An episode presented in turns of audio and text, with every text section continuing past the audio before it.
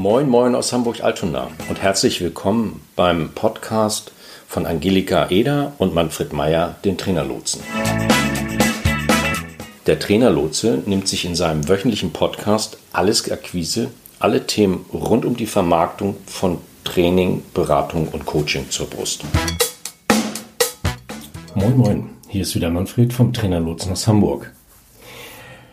Ich sag's gleich, ähm, es ist hier echt heiß. Wir haben Hochsommer in Hamburg und ähm, ja, ich habe jetzt was gemacht, was man wahrscheinlich, nein, ziemlich sicher, eigentlich im Podcast nicht so machen sollte, aber ich glaube, ich habe eine gute Begründung. Also erstens ist es warm und ich will heute auch noch ein paar andere Sachen machen. Und zweitens finde ich diesen Blogartikel von Angelika, meiner Partnerin beim Trainer Lutzen, auch ziemlich gut. Und deswegen, ja, recycle ich ihn jetzt einfach nochmal. Ja, der ganze Artikel steht unter der Überschrift Akquise mit C wie Chuspe.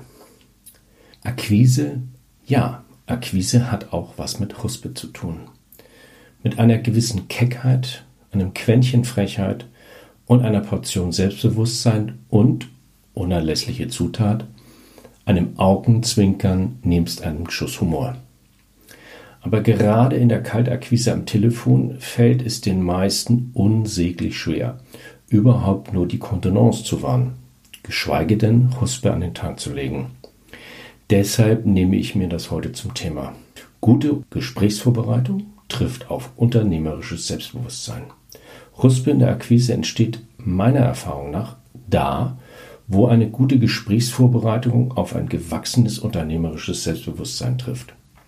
Ein Anbieter, der im Markt eine klare Position bezieht, ich sage neuerdings lieber Standpunkt dazu, und von seinem unternehmerischen Handeln ebenso überzeugt ist wie von seinen Produkten und in Abwandlung des Zitats von Martin Luther jedem potenziellen Kunden sagen, lieber Kunde, hier stehe ich.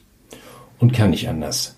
Das bin ich, das ist mein Produkt, nimm es oder lass es bleiben. Lieber Kunde, hier stehe ich und kann nicht anders. Das bin ich, das ist mein Produkt, nimm es oder lass es bleiben. Ich bin mit beiden einverstanden, mit dem einen natürlich mehr als mit dem anderen. Ich lasse die Kaufentscheidung ganz selbstbewusst bei dir, weil ich überzeugt bin von dem, was ich tue und wie ich es tue. Unternehmerische Resilienz hilft. Klingt arrogant? Gar nicht, finde ich. Diese Einstellung ist lediglich die gesunde Traute, die ein guter Unternehmer braucht, damit ihn nicht gleich jedes laue Lüftchen umweht. Sie hilft über Hürden und durch Tränentäler, die in jeder Entrepreneur-Biografie zu finden sind. Im Übrigen verhindert sie keineswegs die Offenheit gegenüber kritisch-konstruktivem Feedback, sondern ist vielmehr dafür beste Voraussetzung und Nährboden. Feedback is breakfast for champions. Das ist das Selbstbewusstsein, das sich ein Unternehmer im Laufe der Zeit aneignet. Einfacher und schneller zu erreichen ist da die gute Gesprächsvorbereitung. Ich habe ausgesprochen gute Erfahrungen damit gemacht, mir neue Kunden sehr genau anzuschauen, bevor ich sie aktiv anspreche. Schließlich investiere ich meine teure Unternehmerzeit nur in eine Akquise von Kunden, die ich wirklich gewinnen will. Für die lege ich mich dafür dann richtig ins Zeug und zwar so. Kochrezept für eine gute Gesprächsvorbereitung. In drei Schritten überprüfe ich vor dem Griff zum Telefon, ob dieser Griff überhaupt lohnt und wenn ja, was ich dann sagen werde. Der erste Augenblick einer Begegnung ist schließlich unwiederbringlich und wichtig, umso besser, dass ich ihn nach Gutdünken gestalten kann. Schritt 1. Passt dieser Kunde zu mir? Dazu zählen zum Beispiel folgende Fragen. Mag ich den Kunden? Ist er mir sympathisch nahe? Kickt er mich? Gefällt mir sein Außenauftritt? Und drittens, löst das, was ich von ihm zu sehen bekomme, zum Beispiel im Netz oder in der Presse, etwas Positives bei mir aus? Was genau? Nur wenn ich hier ein wirklich gutes Gefühl habe, mache ich weiter mit Schritt 2. Welche meiner Leistungen könnten ihm Nutzen stiften?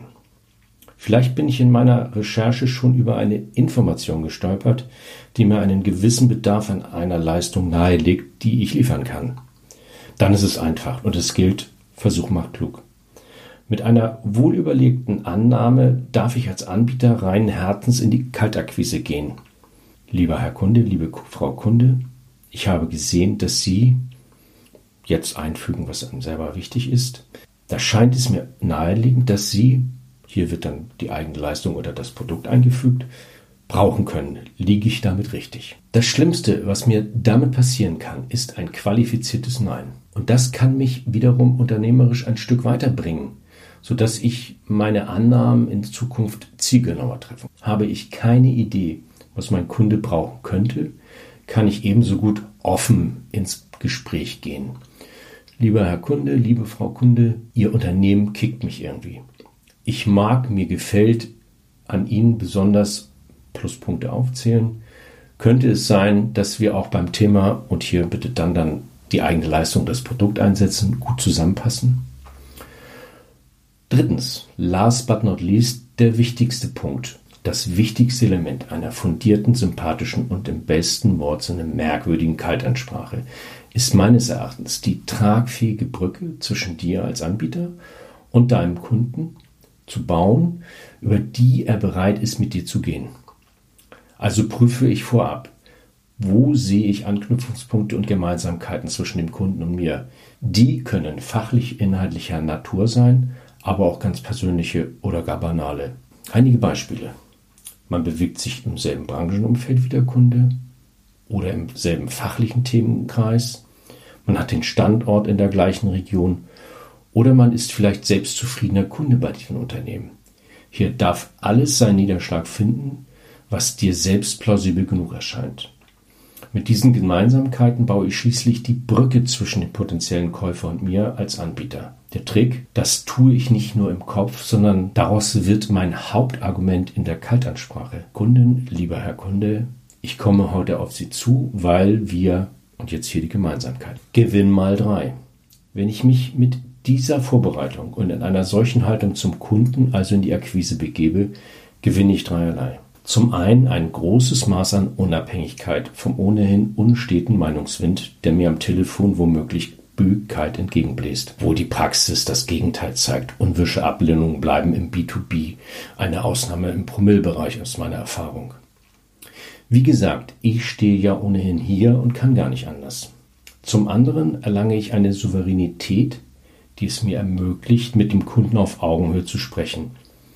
Entweder auf der Sachebene, indem ich gänzlich uneitel die Vor- und Nachteile meiner Leistung, meines Produkts schildere, so wie ich sie anbiete.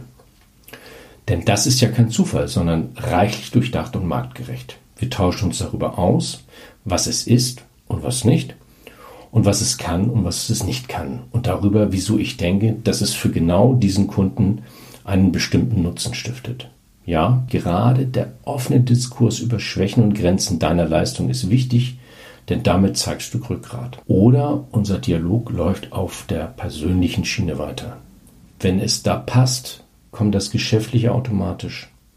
Warum also nicht mal über mein Hobby erzählen und was mich als Mensch bewegt, freut oder staunen lässt? Und zu guter Letzt, das ist für mich der wichtigste Outcome, erlange ich auf diese Weise ein gerüttelt Maß an Gelassenheit im Umgang mit meinen Kunden. In dem Wissen, dass ich alles dafür getan habe, den richtigen Kunden zu finden, kann ich darauf vertrauen, dass mich diese sorgfältige Vorgehensweise unbeirrbar ans Ziel führt, nämlich zum rundum richtigen Kunden, der genau zu mir passt, zu dem ich einen ebenso guten fachlichen Draht finde, wie wir offen, respektvoll und persönlich miteinander kommunizieren können, miteinander lachen und mal fünfe gerade lassen. Huspe eben. Das soweit der Blogartikel von Angelika. Das war's für diese Woche. Ich wünsche euch eine schöne Sommerwoche. Erholt euch gut oder seid erfolgreich, wie auch immer. Wir hören uns wieder am nächsten Mittwoch. Bis dann. Tschüss.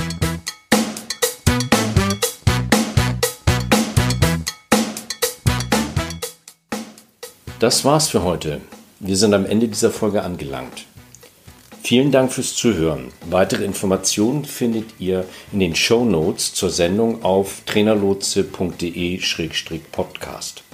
Solltet ihr noch Fragen haben oder uns einfach kontaktieren wollen, dann schreibt uns eine Mail an ahoy.trainerlotse.de. Zum Schluss haben wir noch ein paar Hinweise und eine Bitte. Wir sind sehr gespannt auf eure Feedbacks. Also mailt uns gerne, was euch durch den Kopf geht. Wir antworten direkt oder machen zu einer eurer Fragen bzw. Anregungen eine eigene Podcast-Folge. Und dann freuen wir uns natürlich auch, wenn ihr unseren Podcast abonniert und bewertet. Bis nächste Woche. Tschüss.